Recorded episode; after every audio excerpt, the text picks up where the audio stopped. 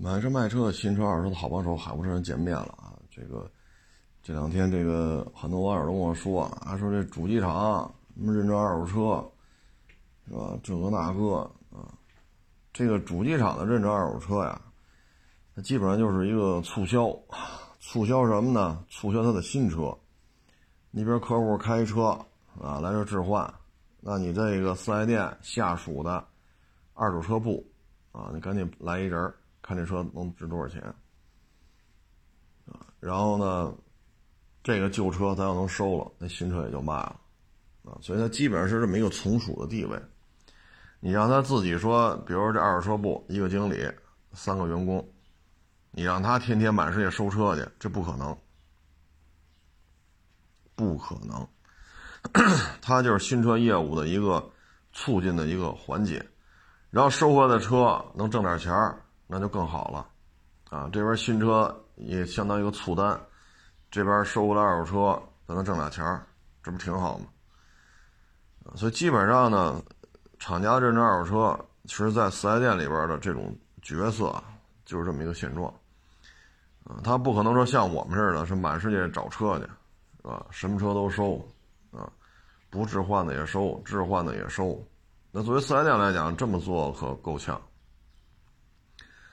因为他收车的钱不是说这个四 S 店二手车这个经理，或者他手底下这三个员工、五个员工，不是他们这哥几个的钱，他们收车这个相关的费用都是店里边的啊。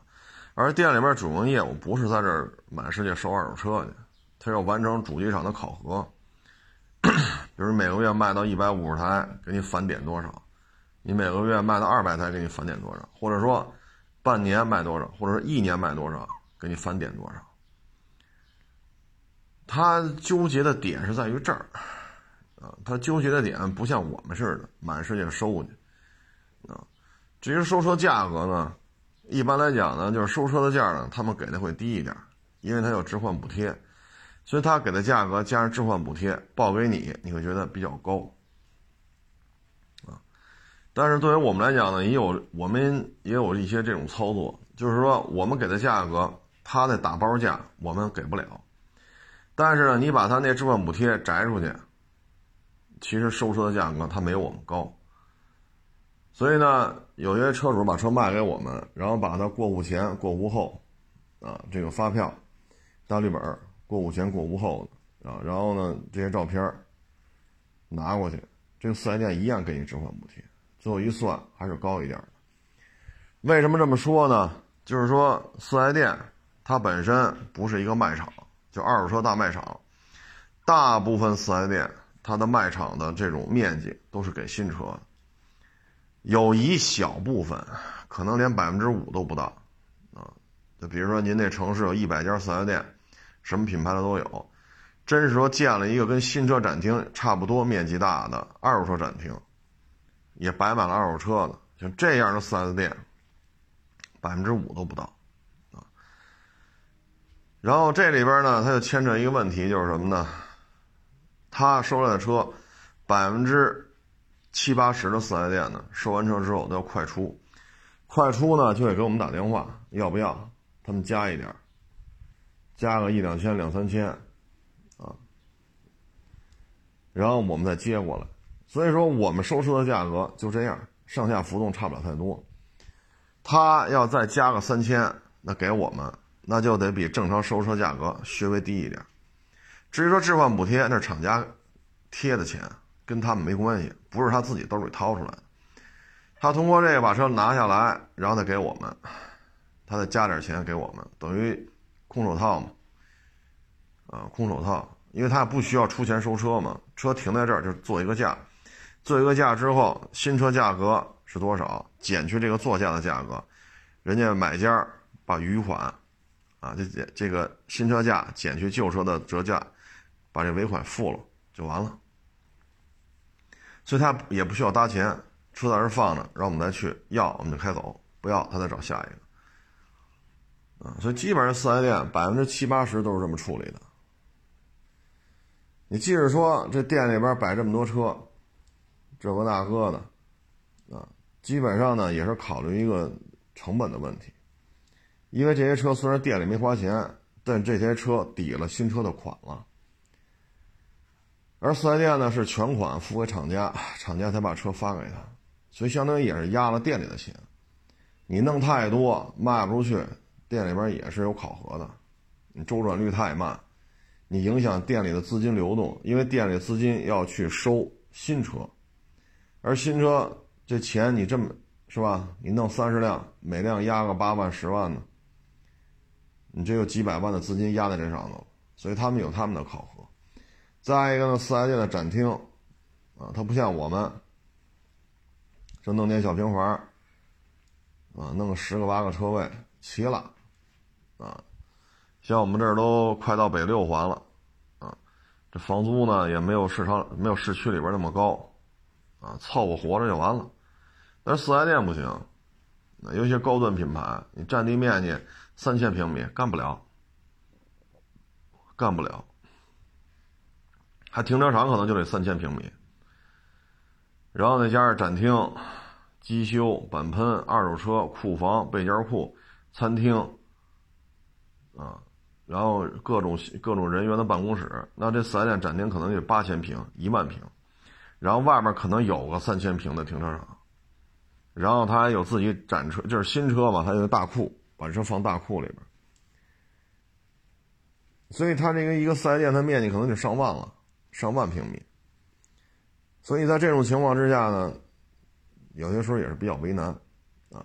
有些店呢，它有这个渠道，它能把这个品牌在咱们国家所有参加新车，呃，媒体试驾的这些车全拿来。极个别的店有这个渠道，你放心，就是极个别。他如果在全中国有五百家四 S 店的话，能有这种能力的，可能也就是几家。北区的都归这家，南区的都归那家，啊，然后再有一个专门接西北、西南的，啊，这样的话呢，在附近做试驾活动的车，啊，千八百公里之内的都拉到这儿卖了。这样的店很少，五百家店里边，假如这个品牌在咱们家五百家店，这样的四 S 店也就几家。他这儿不发愁，为什么呢？他有大量的新车，你这边没有现货，好不容易来个现货，就这色儿，就来一辆两辆。那他作为试驾车来讲，各种颜色都有，各种配置都有，可能一来来十辆，可能一辆来，可能一次来八辆。那你店里边订车呢，就来了一个，就来了俩，你说挑挑不了，就这样。咱那边摆了七八辆、八九辆，你挑去吧。还便宜，啊，还便宜。正经正常的车，假如说卖八十五，那他因为跑了啊，一千公里、两千公里，他有这个公里数，啊，他也告诉你的试驾车，那你这车要提裸车八十五，这车可能就七十多。那很多人看行啊，啊，所以有的店业务好好在这儿了，这不是咱们通常意义上的这种收回来的二手车啊。所以有些时候你别把这混在一块儿，啊，那种业务你给我，我也我也挺挣钱的，是不是？你说路虎中国所有的试驾车都能到我这儿，我也能挣钱，都是一两千公里的车，比新车能便宜十个点，甚至更多。那有什么有什么不合适的？你说奥迪，对吧？奔驰，啊，你看奔驰大 S，奔驰大 G，啊。这车源比较紧张，我这是奔驰大 G 三五零，假如说试驾车啊，十辆，我这呼啦一下拿了五辆，都跑了两三千公里，我摆这卖，比新车指导价便宜百分之十，该加价还加价，很好卖啊，对吧？很好卖啊，这不发愁啊！你要我要我要有这渠道，我也不发愁，所以这个不是四 S 店二手车的常态，四 S 店的常态就是做个价。差不多就行，然后直接就给我们了，就给我们这些车贩子，他从中呢加一点，加个两三千、三四千，啊，所以说他的给你的价格说比我们还高，那只能是把厂家的补贴揉进去了。再一种可能性呢，就是这车平时你要买，比如说有些品牌的某些车型啊，可能这车五十八万，但是店里能优惠到四十七。可是你要置换呢，这车假如我们收就给十万，这边五十八给四十七吗？那行，您这车他给你十一，但是优惠到不了四十七了，四十八万五。里外这新车往上抬了一万五，二手车都给你加一万。那有些网友算不过这账了，我们这儿就遇见过。我说不对吧？你买这车五十八。然后优惠三万五十五给你了，然后收你这车给你加三万，我说不大对吧？我说这车五十就卖啊，五十八万的车五十就卖，怎么这个就五十五十五才卖你？就给你优惠三万，然后二手车给你加三万，我说里外里你还是亏了呀，对吗？里外里你还是亏了呀。五十八的车五十就提了，然后二手车你少卖三万，新车。多优惠了五万，你说你哪个合适啊？啊，所以有些时候四 S 店这个，哎，我们就遇见过这个，开了两年的致炫，丰田致炫两年啊，三万公里，原漆原玻璃原胎，全车电保，然后车主还倍儿爱惜，三万公里连变速箱油、火花塞都给换了，啊，这相当爱惜了吧？保养记录可齐了，个人一手，一点五自动就这样致炫啊，就开了两年，你这四 S 店给多少呢？四万五，就给你四万五，啊！我说这车不能给这么点钱吧？两年车龄的这样的致炫开过来，这基本上都在六，都得六字头啊，怎么就给四万五啊？就给你这么低啊。做人车主没卖嘛，开到我们这儿来了。所以有些时候吧，它高是有厂家的智慧置换补贴。再一个呢，它是背了这个新车的折扣，背了新车的折扣。你比如说，你拿致炫去换汉兰达，这不是今年的事儿了，是之前的事儿。那这汉兰达加一万五，这个致炫呢，你给四万五。搁这儿，然后这车呢，你就加三千就完了。你现在就提车，他有时候这么操作，啊，有时候他这么操作，这么操作的话，我们也没办法。他那加价两万，加价一万五，实际上就是贴个膜，玻璃贴个膜，加个脚垫，或者给你加一三六零，这点东西它不值一万五，不值两万的，不值这个价钱。但这时候就没招了。啊所以这就看您是怎么去算这个账了，啊，呃，还有了呢，是送补送送保养，啊，送保养。你比如这车，我们收十万，四 S 店呢，他呢也给你十万，或者说给你九万五，但是呢，他送你五次保养，送你八次保养，这个就没法弄了啊。所以四 S 店有时候就是。你得看怎么聊，啊，你看怎么聊，啊，反正这里边吧，纠纷也不老少。像前两天咱说那个，交完钱了，告诉你没有合格证，没有合格证，车上不了牌啊，那等多少天啊？他六月底买的嘛，八月份再说，啊，八月份再说，那这时候谁着急啊？对吧？那肯定是买了车交了钱的这。这消费者着急啊，钱交了，车上不了牌子。如果他的债务纠纷一旦崩了，那这合格证在哪个债权方手里头，那这车是谁的可就不好说了，对吧？你可以说四 S 店没有告知你的情况下，把这车合格证抵押给债权方，然后换得了多少资金，啊，约定多少本多少息，什么时间还，他还不上了，抵押物就是这车。而在这种情况之下，他还在未告知的情况下把这车又卖给你，那你就去起诉这四 S 店嘛。可是四 S 店如果已经倒闭了，你可咋整？你说把这房子卖了，这这地上建筑是租的，他也没有权利去处置啊，对吧？就店里这点车了，可是这些车都卖了。一车两卖，这边给债权方，这边卖给消费者，你的车你也没法处理，你也就展厅里这点空调啊、电视啊、沙发呀，那这东西它不值钱呢，是不是？跟您花了二三十万买这车，跟这些车相比，这饮水机、这冰箱、这沙发，这玩意儿，是吧？所以很多事儿它不好办，而且是它一卖好几百辆，啊，上百辆车、几百辆车车主，你这点冰箱、这点饮水机、这点沙发也不够搬的呀。所以有些时候呢，就是考核清楚啊，考察清楚，嗯，所以有些事儿吧，但是四 S 店吧，他有些官方认证车，他们就敢给高价。我们这儿来过，外转精无守护啊，发动机还漏啊，也是 ABB 的豪车。我这车算了，外转精无守护。还有点渗漏，啊，公里数也大了，都过十万了，算了，这车我们就不要了。人四 S 店敢收啊？收完之后，人以一个相对比我们高的价格收，收完了翻新整备，人家的卖价是我们卖价的两万，咱们基础加两万。然后呢，人以四 S 店做背书，给你提供一个什么什么质保、延保。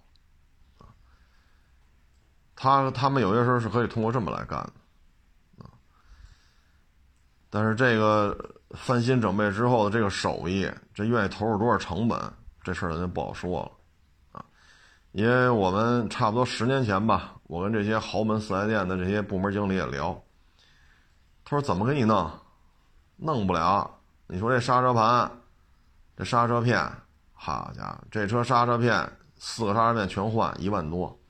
刹车盘要换，比这刹车片还贵，一共就四个轱辘，我们二手车部门也负担不起。我说：“那你这翻新准备怎么做呀？”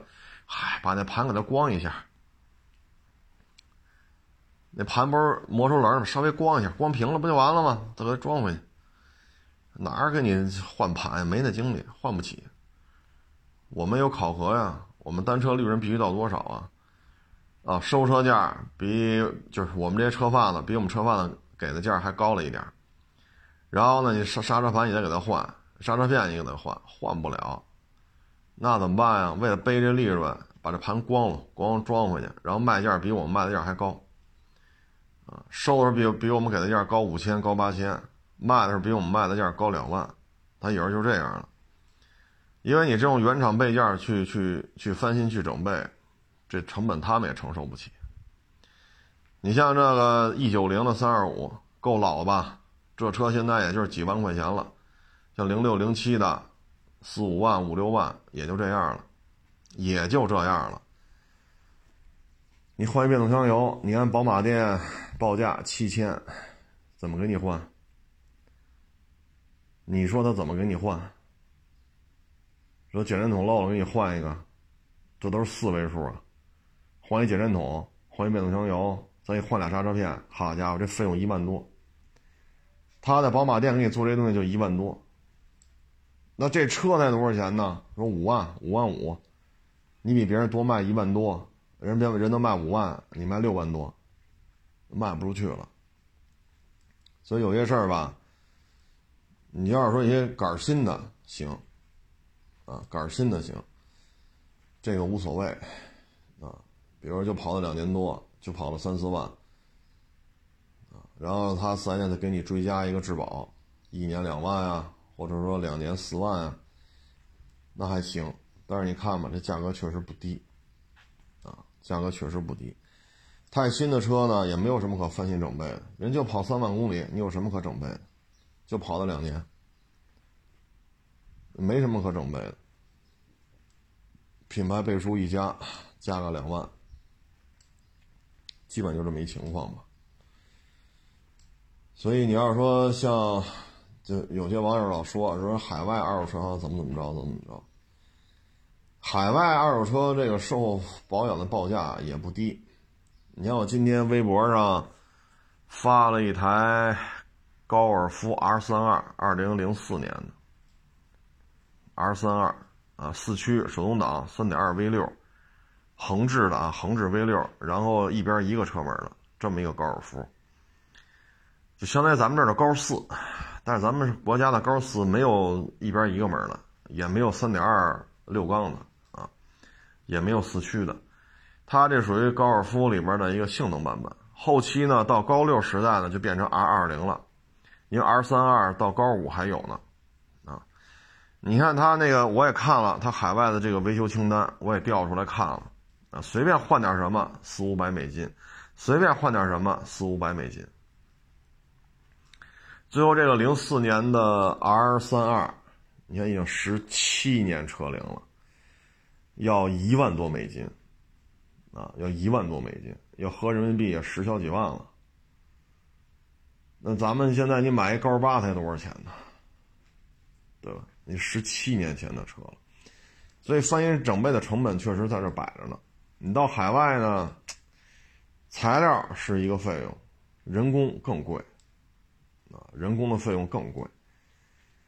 所以这个作为四 S 店经营来讲吧，主要就是有厂家背书，啊，但是实际上以我们日常接触呢，挣钱的基本上快进快出的都给我们了，基本上都给我们了。既然店里要求摆几辆呢，那就留几辆跟着放。车况一点毛病挑不出来的，价格倍儿高。啊，因为像这汉兰达，有人去看去，好家伙，比我们这儿卖的汉兰达的价格，就二零 T 的高一万来块钱，啊，高一万来块钱。反正挑不出毛病来，卖吧。啊，价格能低一点的，走点量的，直接就给我们了，快进快出。啊所以说，厂家这个吧，主要的问题在于什么呢？第一，四 S 店的二手车这个团队，他不是自己出钱在这收车卖车。既然不是他出的钱，那这车卖出去之后，他也得不到太多的利益，啊，得不到太多的利益。你就按照考核规章来呗，啊，收一车，置换出一个新，呃，就卖，帮我帮帮助新车展厅卖出一台车，收一台车来，啊，然后多少天卖出去了。啊，然后收车价卖车价利润是多少？然后考核完之后，这一台车给你提个三百五百的，也就这样了。你不像说我们这么干，赔了挣了都是自己的。他那不是，因为你的车源来不是你弄来的，钱也不是你出的，翻新整备也不是这哥几个干的，因为后边有机油车间，他下单子算成本，报给售后，售后核算成本之后给他干，干完之后再交给他。所以这收车、翻新整备等等等等这些费用只是考核而已，不是他出的钱。所以这个心气儿不一样，啊，他们就是我们所了解的绝大多数四 S 店的这个二手车部门呢，更热衷于打电话，要吗？要，行，赶紧的。人家置换回来价格，基本上加个三千，加个两千就给我们，基本上都是这样。所以他不可能，他收车价比我们还高五千，然后再跟我们要三千，那这车我们也接不了啊，啊，我们也接不了。所以基本上就这么一个，就这么一个情况，这是一。第二呢，咱不说店里这几位同行了，咱就说战略层面，厂家是拟定出一规章制度，下发到各家店，但是每家店每家的每家店的情况不一样。再一个，这车你盯着吗？你也盯不过来。假如说你五百家四 S 店，你厂家的二手车部门，你盯得过来吗？这车怎么验的呀？怎么翻新整备的呀？这车怎么出的呀？你给谁打电话？加了多少钱呢？你厂家管不了，你真管不了。为什么呢？人家是独立法人，他跟你协作就协作在新车销售上呢。他二手车能挣多少钱？这个那，你作为主机厂的，你想干涉，确实难度比较大，啊。至于说店里边的要干涉呢，他有店里边的难难处。为什么呢？置换回来多少辆车呀？这车多少钱来的？多少钱走的呀？很多时候也说不太清楚，啊。为什么呢？就原来举过这例子，水清则无鱼，你方方面面。啊，说装监控啊，装这个这个录像设备，挂在就跟那执法记录仪似的，也有那种密拍，你就挂在胸口上。你这一天说的话，接触人，你看到哪儿了？你去了哪儿？全拍下来，然后每天上报，公司存档。你完全可以这样，对吧？但是真到这种程度了，就拿这点死工资，当这辆车一进一出挣了几千，那辆车一进几出挣了上万，那底下人都是有想法的啊，捞不着钱就不爱干了，这是人性，就不是说谁好谁坏。你换我去，我也有这种想法。你给我开多少钱呢？对吧？我去你当，比如说二手二手车部，我在你那儿干，你给我开多少钱？说您这个一个月一百八十台车，一百五十台、一百八十台、二百台，反正一基本上一百一百大几十台，百分之三十的置换成功率，那也就是每个月至少有个五十台、七十台，对吧？五六十台、六七十台，每个月置换这么多车，然后一台车最后提个三百块钱，你。弄了五十台，挣多少？那这期间，给我们给我们这些车贩子打电话呢？这个弄两千，那个弄三千，我弄三四个就上万了，对吧？我也不用担心了，翻新整备成本怎么算？翻新整备的就牵扯你在店那库存时间呀，你翻新整备干得慢，库存时间就长啊，等等等等，这些他不需要操心，打几个电话，弄三四个走。这给两千，那给三千的，弄三四个，这咱这也上万了，费那劲，是不是？啊，从收到翻新整备，到卖出去，然后要考核占库时间太长不行，这个单车利润率低于百分之几不行，然后 这也不行那也不行，最后挣多少钱？对吧？你有五十台车收了卖了，一台车提个三百，啊，挣多少钱？一万，一万多。那我那么底下自己弄呢？给这打电话，给那打电话，弄四五个呢，也一万多。但是干的活不一样啊，是不是？所以水清则无鱼。二手车这个行业为什么我这都自己盯着呢？就怕出这些问题，啊，就怕出这些问题。唉，所以有时候你看嘛，有些二手车自媒体的，啊，咱不说哪家了，底下人出来收车，好家伙，哪便宜弄哪个。同样的车，我们也收，他也收，我们捡那个车况好的贵的收，他们捡便宜的收，无所谓啊，反正收一个卖了，对吧？也是我们老大发微博拍视频，然后你给我们提个三五百块钱，也就这样了。操那心干什么呀？连收带卖全办成了，也提个三五百。如果不是我收的，那可能还提不了这么多。啊，人店内有客户来了，车不是我收了，但是我给卖了，还提不了这么多，还得往下减。那索性就找便宜的呗。这车多少钱？像我们收这个十万，原漆原玻璃全是电保，就换轮胎了，车况可好了。我们收十万，人家找那撞的乱七八糟的，啊，撞的乱七八糟的。公里数比我们还大，人那车便宜，人那车可能八万八。人底下人一看，我就要这八万八的，我不要这十万的，回去一报九万三。八万八来的，回去报九万三，你说挣多少？有时候我们在市场就看见这些二手车自媒体的手底下负责收车的，就这么干，就这么干。所以为什么你看一看他发微博，一看他发，好家伙，这车，哎呀！就这车况还收啊？真是要收图个便宜，您就别卖给网友了，您就这批发给同行得了，是不是？这儿也撞过，那儿也撞过，这还改装过，这公里数还大，好家伙！然后，唉，这这这有些时候就是这样。你四 S 店，你要想说积极性特别高，他没法积极性高，怎么高？收车的钱是你的吗？不是，车源是你弄来的吗？不是，都是新车展厅带过来的。然后给你各种考核，啊，其实呢，就是你就看着，有时候这个他的心里想法就是什么呢？我在这干也是干，我在市场里干也是干，同样的活，那边弄四五个，妥妥一万来块钱，弄好了四五个能过两万，这边弄三十个，一万多。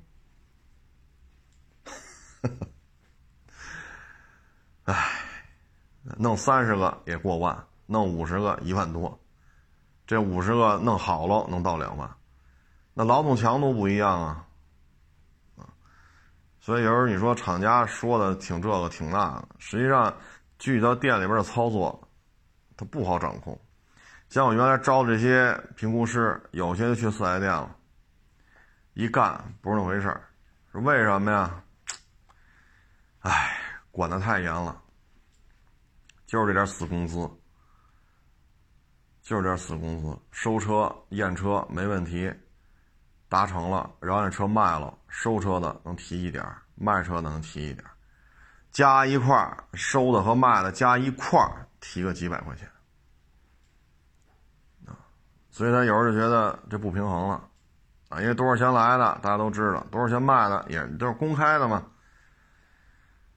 唉，那心里自然不平衡，啊，所以有些人干着干着也就不爱干了，啊，所以厂家推行这个吧，数据肯定能人能拉上来，为什么呢？假如说我这个品牌旗下有五百家店，我就下硬性的考核指标。那可能原来每家店每个月自收自卖就十台，平均下来每家店都能置置换回来三十台到四十台，自收自卖的就十台，硬性指标不能低于二十台。那没问题，你都下了指标了嘛，能给你做到二十台。所以你看，五百家店原来每个月自收自卖五千台，现在一下变成一万台了。你看这数据报表可漂亮了。但底下人呢，就会把这二十台之外的车都飘出去了。啊，都飘出去了，因为这十台也好，这二十台也好，连收带卖加一块儿，提成也就几百块钱。所以那那收入当中，每个月就三十多台置换量，那从十台变成二十台了，必须自收自卖，那就逮着那十几台呗。那如果你要要求三十台全得这样自收自卖，那可能很多人就不干了。你的你的漂亮的数据没有问题。你就可以从自收自卖每个月五千，变成每个月一万，然后变成每个月一万五。但是店里边呢，可能只能置换回来三十多台车，有三十台都是自收自卖，剩那几台飘也飘不了多少钱了。所以这就是水清则无鱼，最后能能跟这干的，都是不太懂混日子，啊，不太懂混日子，就这么简单，就是这么简单。就像咱们之前说的，这孩子说十八岁考上中国农业大学了，快毕业了，不干了，没意思，不适应，啊，就从学校要求退学，退学之后送外卖、干装修、干体力活啊，饭馆打工去，这个那，最后一看，确实混不出来。这一高考考六百二十三，之前考五百九，中国农业大学，这六百二十三，绝大部分。不能说百分之百啊，绝大部分九八五二幺幺都能上。虽然说岁数是大了，十八岁人家考上的，他也考了，结果非这么晃荡。人二十二岁毕业，他二十六岁又考去了，还是重新上本科。确实这个角度是是晚了，但是他想明白了呀。他想明白他要干什么了，所以人就怕想明白了。你说你真是这么勒？自收自卖十台，自收自卖二十台，自收自卖三，一共就三十来台车，那最后留下来的，嗨，我就跟这混就完了。不是孩子一个月开个几千块钱工资吗？给上个保险，混呗。反正也不是我出钱收的，是不是？收了卖了也挣不了多少钱，混呗。那只能是这样。那一旦底下一线员工，是这么一种心态了，那您这二手车得是一个什么样的状态？所以就是招人呗，不停的换人呗，把这明白点的人都跑了，我们不跟这干了，就找这个似是而非的接着干呗。你真是说这圈子里一些，有时候我跟他们也吃饭也聊啊，一说这圈子那些事儿。他们都嘴都合不上，半俩大眼珠子，还有这么干的呢，还有那么干的呢，还有这事儿呢，哎呦我老天呐，我说这要上你们那儿涮一把，我上你们那儿，呃，每哪天没钱花了是吧？把这点儿，是吧？到你那儿耍耍一耍，我说我也就发财了。他们对这没有概念，为什么呢？老江湖受不了这个，全滚蛋了。新招来的都是年轻人，气门仪会用吗？会用。纵梁在哪？知道。后尾板在哪？知道。A、B、C 柱呢？知道。他他他确实明白，基本功还都可以。但一说这点花里胡哨的这点这点招数，他确实他接触不到。他毕竟跟市场是脱节的。所以你考核指标从厂家来讲确实挺好，但是店里边出了什么问题，厂家也不会替你兜底儿的。这有时候就是四 S 店里边工作的时候一些，唉，还是那句话吧，水清则无鱼啊。所以你看，认识这些干二手车的四 S 店干二手车的，要么就是不太明白啊，我就这跟混就完了。真是特明白的啊。店里边业绩也都过得去，自己收入也不白忙活，都干不成，啊，都干不成。上边老总是觉得那不对呀，置换回来这么多，自收自卖的这么点儿，你说这车就都挣一千块钱，老板也不信呢。你不信就给开了呗，开了再找，再找呢是啥也不懂，老老实实，车又看不明白。真有真有点什么事儿吧，自己也摆不平。哎，所以这是一个矛盾啊，因为他归的期呢有两点：第一，干这摊儿的这三五个员工是自己出钱收车吗？是自己掏钱交房租吗？是自己挣的钱都是自己的吗？不是，车也不是自己弄来的，都是新车带过来。第二，你厂家推这政策，推那政策，说我有五百家四 S 店，我有三百家四 S 店，我有八百家四 S 店，你盯得过来吗？你无非就是要一个报表。他这一说啊，我们这这那那这这那，其实就是一个报表，仅此而已。他要报表好看就可以了，啊，然后要像有一些集团性的四 S 店，说我们旗下三十家四 S 店。老板投资的，那我要求每个家店、每一家店的二手车部每个月的纯利润不能低于多少？做不到开除。像这种店面的，说手底有二十家店，或者有五家店的啊，或者有八十家店，他就这种硬性要求。能做到吗？反正做不到就换人呗。做到了，这老板就把这钱收回来了。啊反正大概就这么一现状，肯定会推进的，这你放心。但是呢，“水清则无鱼”这句话也是没有问题的，这你也放心啊。这多少年老祖宗留下来的话，“水清则无鱼”，啊，嗯，反正肯定会有发展的。就像刚才说的，每个月自收自卖十辆，现在变成二十辆，明年变成三十辆，就给你下各种考核，完不成就走人。我店里就要这利润，因为经营。压力太大，你二手车必须给我背多少成本，或者说必须我上缴多少利润，做不到就不行。现在就是强令，强行往下压，那只能是这样呗，只能是这样吧。啊，有些店呢没有这么多压力，因为人是私人投资的，啊，私人投资，人家二手车部门就是自己弄。都都给你们，我也不操那心，我也不雇这些人，我雇仨人，雇四个人，每月工资得多少？是不是？他要拿三千五，我每个月连各种社保这那，我可能掏将近五千块钱。我雇仨人呢，一万多成本，我不要了。我不是每个月就三十台车吗？全批出去，全全批出去，一辆挣两千，挣一千，三十台车挣一千，我还落三万呢，纯落。我不出这一万多工资雇这仨人，雇这四个人，我不出了。我一万多工资省了，省了，我一辆车就挣一千，三十台车挣三万。人有些店就这么玩了，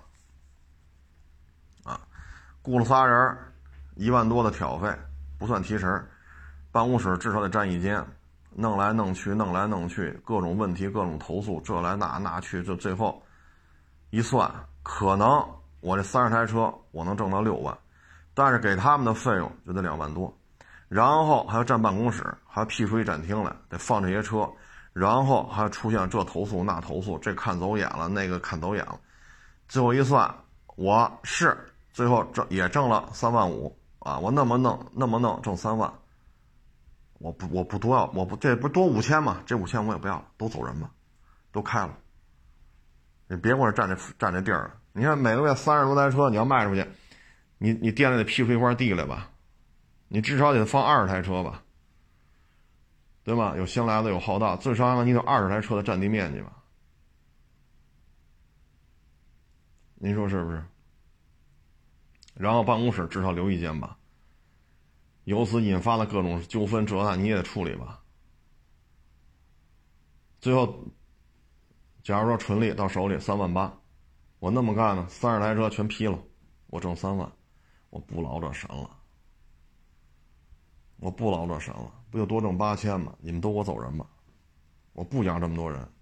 像我们接触一些单单店的这种私人投资的，有些时候他就这么做，我不劳那神。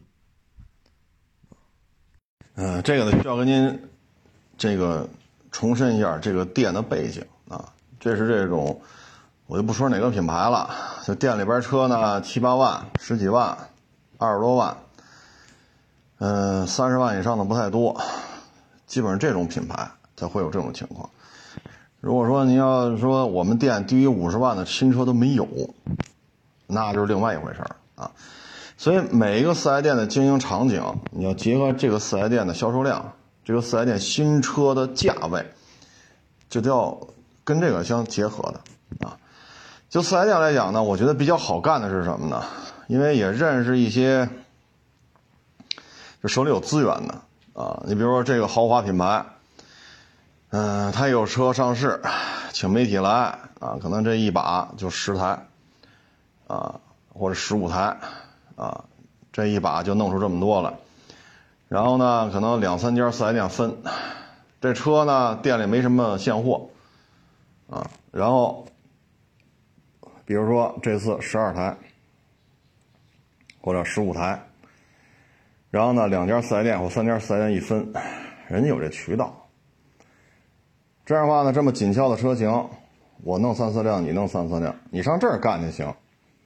这个店的买卖就特别的火，啊，而且本身它这二手车置换量也特别大，为什么呢？你说是便宜，比如这车卖八十，裸车就是八十，它这是满配，所有选配全给你装上了，可能就得八十三、八十四，但因为跑了一千五百公里，啊，或者跑了两千，啊，公里数就这么短，然后这车可能就七十五就卖，现货，你买回去交购置税，然后。你是一手车，谁也看不出来，这合适啊？所以这种车特别好卖，然后很多人开车来置换，所以这样的四 S 店业务量特别的高。因为什么呢？这种车源它不是你置换回来的，是厂家给你的，店总有这渠道，所以这样的店买卖特好过。还有一个呢，就是刚才说那种单店单投资人。我这儿就七八万、十几万、二三十万，我这车就这个。置换回来的车也都很便宜，每个月我这店里能销一百多点儿，啊，可能能有个三四十台的置换量，我也不雇人了，我也不雇人了，直接跟销售经理说置换多少辆，三十辆，一辆交一千块钱，直接就跟他说一辆交一千块钱，啊，就行了。我每个月说收，假如这个月置换我这三十五台，你交三万五，剩下的我也不管了，你就这么管就行了。为什么店里边落三万多块钱纯利，我也不顾这仨人了，这也是一种玩法。那销售经理就合适啊。现在呢，有些店呢就是管的特别严啊，摄像头啊、流程啊、签字啊。啊，店内会对这些来卖车的客户进行回访啊，等等等等，他会从各个角度、各层级来制约这种跑冒滴漏。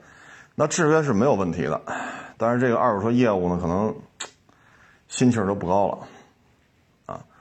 也就找一些不太明白的人来干，或者说太明白了，我也不操那心了，混口饭吃就完了。啊，大致是这么一情况。反正这钱吧，就是什么呢？你作为店主来讲，你想把这钱搂住了，这是你的想法，创造店内的一个新的利润增长点。底下人呢，人有固有的生态链条啊，所以这里边它是有一些 此消彼长的啊。但是我觉得啊，就以我这店了解呢，可能就是这种单店的啊，有的呢就设一个评估师啊。置换量是多少？店内会有回访专员，所以你这个置换量你也不能说瞎话。然后这个置换量在这摆着呢，一台车交多少钱，店里也不管别的了，管不了。啊，你至于说拍卖呢，因为之前出过事儿，七八年前、八九年前吧，我就不说哪家了，那家拍卖公司都驻扎到各个店了。然后每个店他也派评估师，有的是园区的话呢，比如这园区十家店、十五家店，他能派俩人然后每个店里都有端口，你可以拍卖。后来为什么这事儿黄了呢？因为都是两套报价，两套报价，你明白了吗？这事儿让人点了炮了。就是说给来置换的这个车主，你看啊，你说已经拍了一万八了，我们说给您一万五，您先低。看见没有？三十多人叫价，就叫了一万八。另外一套报价系统呢，是全国各地在那交了那个保证金的，来参拍的车贩子，就是我们这帮人。我们最高可能出到了，有出到两万的，有出到两万一的，但是消费者看到的就是一万八，一分加不上去了。那两万一和一万八这三千块钱，拍卖公司就给吃了，然后再去收车贩子，再收我们一个点、两个点啊。二点五个点啊，再收我们这个拍卖佣金。后来这事儿呢，也是，嗨，其实归了归齐啊，归了归齐，包括我们这些人在内，咱都是为了钱才跟这起早贪黑的，所以呢，就会想尽各种办法来吃这个钱。不是说别人不好，我有多好，都一样，都一样，唯利是图。这是人性，啊，这跟你上什么大学啊，英语七十多级啊，是吧？还是说八十多种英语你都会啊？跟这没关系，真的是没关系，啊，这是人性，我们不能违背人性，特别是二手车这个圈子，包括我本人在内，不都是唯利是图吗？无利不起早，啊，就为了低收高卖吃差价，啊，所以。这个现在怎么玩的都有，有了呢还是送拍，但是过去这事儿吧，你作为店主来讲，心里多少也有点犯嘀咕啊，因为什么呢？店里边人当着你的面把车给甩出去了，这拍卖公司呢就属于 是吧？所以有些时候这个，哎，管深了不是，管浅了不是。有些人同行呢就觉得在四 S 店干吧，你看都弄三十多台车，起早贪黑，各种考核，不能投诉，这个那个那个这个，最后挣个一万来块钱，太累了，啊，挣个一万多块钱，只要在车市里边呢，你弄四五个车，妥妥一万多，弄好了过两万了，啊，一万多是没有问题的，他有时候不平衡，但是你一旦你离职之后，你会发现了。上哪儿给你弄这三十多台车去？您说上哪儿给你弄这三十多台车去？弄不着，也没地儿给你弄去。当你脱离了四 S 店这个平台，你到社会当中，你到车市当中，你会发现了，两眼一摸黑。唉，你连这三十多台就挣这么点钱，说连收带卖都办成了，提个几百块钱。你连这个三十多台车都没有了，啊！你在四 S 店干得好，干得坏，最起码有几千块钱工资，对吧？再加上提成，那你这没有啊？你咋整？所以离职之后也不好过，因为你像我们这些在车市当中啊，像我们这样的，这就属于自生自灭，自生自灭。你干得好，也没人搭理你；你退租不干了，也没人搭理你。你一旦从这种平台出来之后，你没有每个月三十多台，每个月三十多台了，那怎么办？啊？因为这市场当中，我们也遇见过四 S 店辞职的跑这干，租一小门脸啊，是是三个车位、五个车位的，几个月就扛不下去了。为什么呢？一个月弄一两个，好不容易挣俩钱一算成本，房租、牌钱，他这个。抛光打蜡过户费，哎呀，这不剩什么了？那弄十个不就不就挣了吗？你弄不着。你的固有对二手车的这种周转率，都是建立在人客户去新车那儿，新车给你带过来的。所以你一旦离职了，这些问题怎么解决？有，隔三差五就来，我是什么什么四 S 店的，啊，就以后跟您这当邻居了。是不是有什么事互相帮忙？这那那，我说挺好，好，好，挺。俩仨月就完蛋，啊，俩仨月就完蛋，因为他这种车源不需要动脑子，都是新车那儿领过来的，他没有这种自己的，因为他也不需要。为什么呢？店里边收的车，刚才那就说了，需要你出钱吗？不需要。你说二手车部的经理，二手车部的员工。店里收这一个月啊，置换回来三十台五十台，不需要你出钱，不需要你出标，不需要你出房租，什么都不需要，你只要把这事儿办完了，走完流程了，一台车给你提个小小几百块钱，仅此而已。但这时候你又不平衡，啊，这要在车市里边，好家伙，三十多台车得挣多少钱呢？啊，我这这么辛苦，好家伙，这连收带卖的才给小几百块钱提成，这不行啊！一旦离职，就不是这么简单了。除非什么呢？你去一大车行，你只负责收，或者你只负责卖，或者你只负责这个翻新整备、验车，你只能产业链当中选一个你能干的环节去干，仅此而已，别的你也干不了。然后呢，也有同行经验比较丰富的，有些四 S 店说这么着吧，你上我们这儿来，就二手车这块业务就包给你的了。啊，你每辆车给我们交多少钱？只要置换来了，你就给我们多少钱就完了。也有这么干的，啊，也去了。反正你看吧，他那摊位上都是这个品牌的车，多，这个品牌的车多，得占一半以上，啊。然后他就相当于住店了嘛，弄一台给多少钱，弄一台给多少钱，也有这么干的，啊，你在这儿就以二手车经理的身份出现，只要有置换的，你就去估价。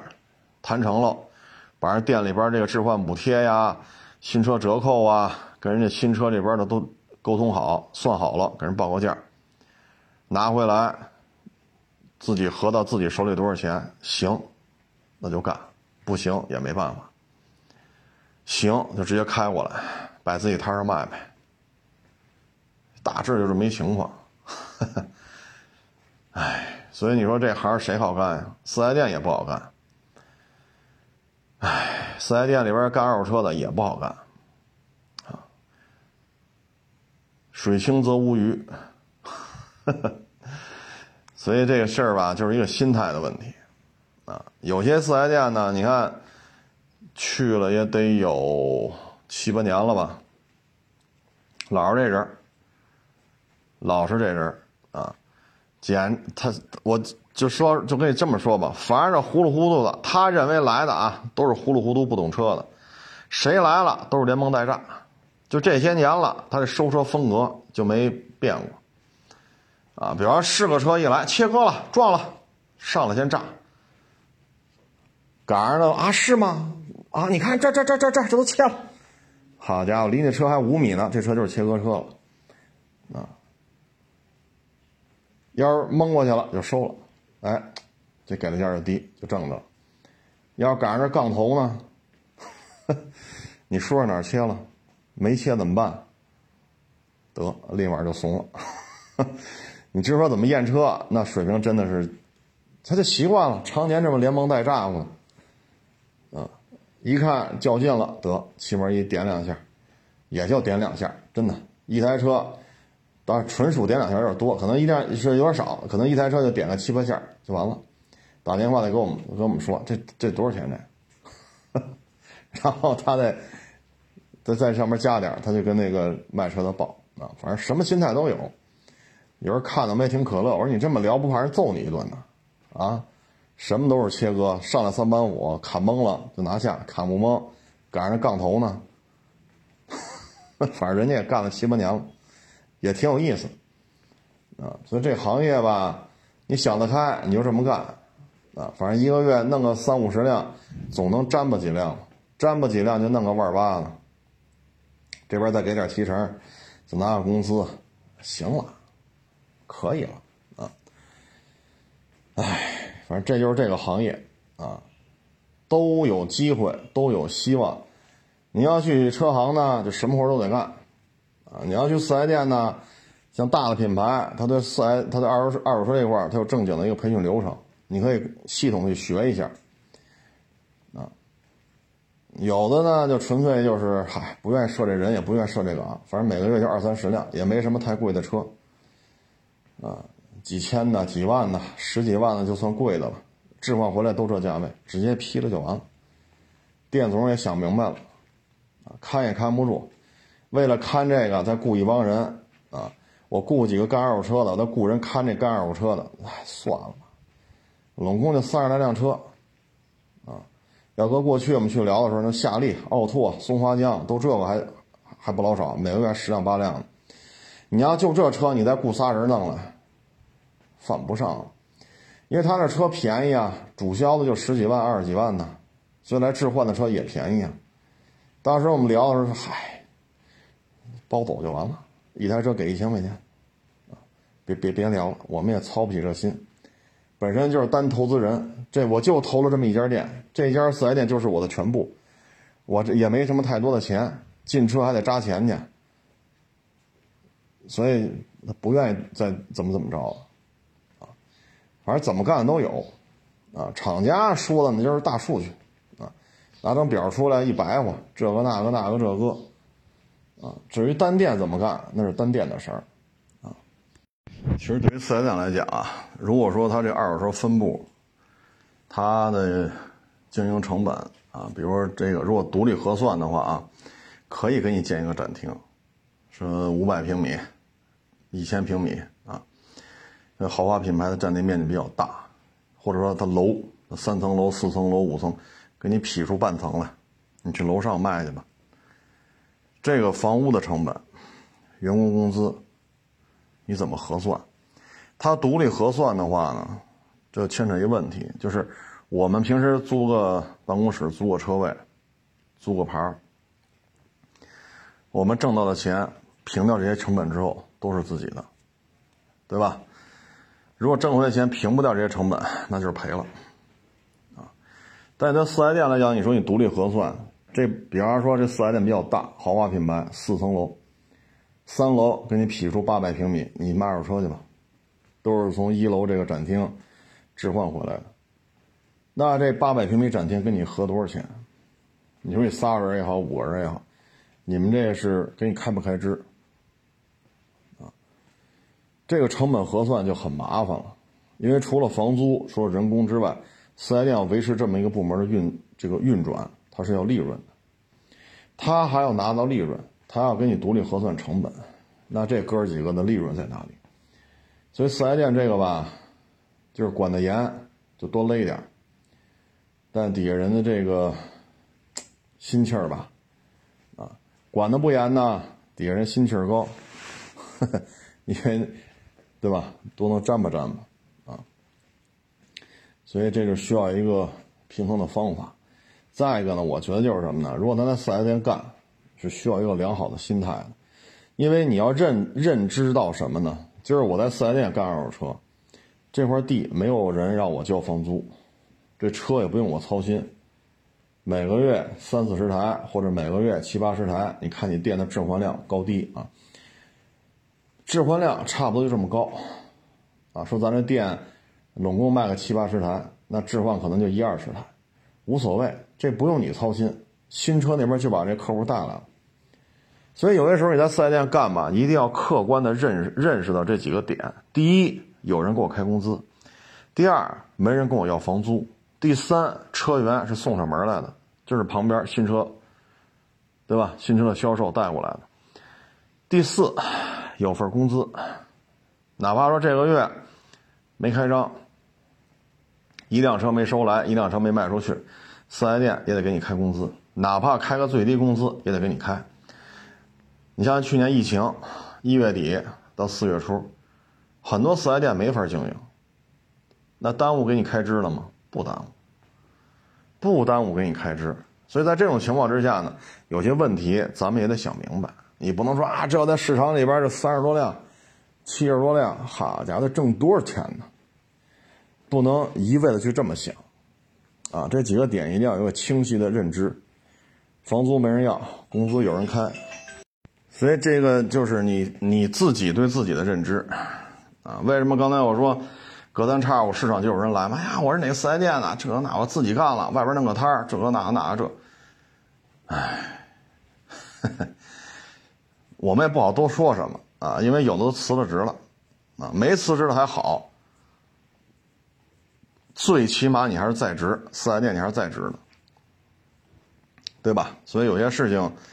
也要大环境的一个综合的一个研判啊，不能说老看这每个月过手三四十辆车，这月底了一两万块钱，心里不甘，是不是？你说二手车市场说一个月卖三十辆车，你不可能挣一万多，绝不可能。所以有时候就得想得开，啊，就得想得开。职场嘛，哈 该演戏的时候呢也得会演，基本功呢也得过硬，最起码你过三十辆车。你不能出事儿吧？你不能把事故车卖出去吧？对吧？那人肯定回来找你闹来。所以基本功得扎实，然后一个平和的心态。反正过三四十辆车，就这么一情况。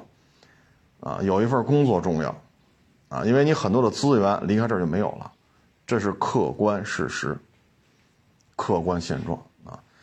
所以你创业辞职，啊，不满。你要客观的分析一下现状，啊，大概这么一情况吧。四 S 店的这个二手车呢，肯定各个店呢，该抓的都抓了。一八年、一九年新车就开始往下走了，包括二零年，已经抓了两三年了。但是以我们接触这些四 S 店，没什么变化，大同小异，还是这样，还经常有四 S 店打电话：“这车收吗？那车收吗？多少钱你能要啊？”呵呵，哎。所以这就是什么呢？有点类似于二手车电商，你弄的美金再多，多少亿多少亿，你该赔钱还是赔钱。底下的员工能沾巴点就沾巴点，沾巴不点的就成替罪羊。啊，那事故车给骂了，泡水车给骂了，谁经手的人找谁呗。啊，行了，这不多聊了。啊，家家都有本难念的经。嗯，炎炎烈日吧，也祝愿大家这个身体健康，啊，工作愉快。谢谢大家支持，谢谢大家捧场，欢迎关注我的新浪微博“海阔试车手”微信号“海阔试车”。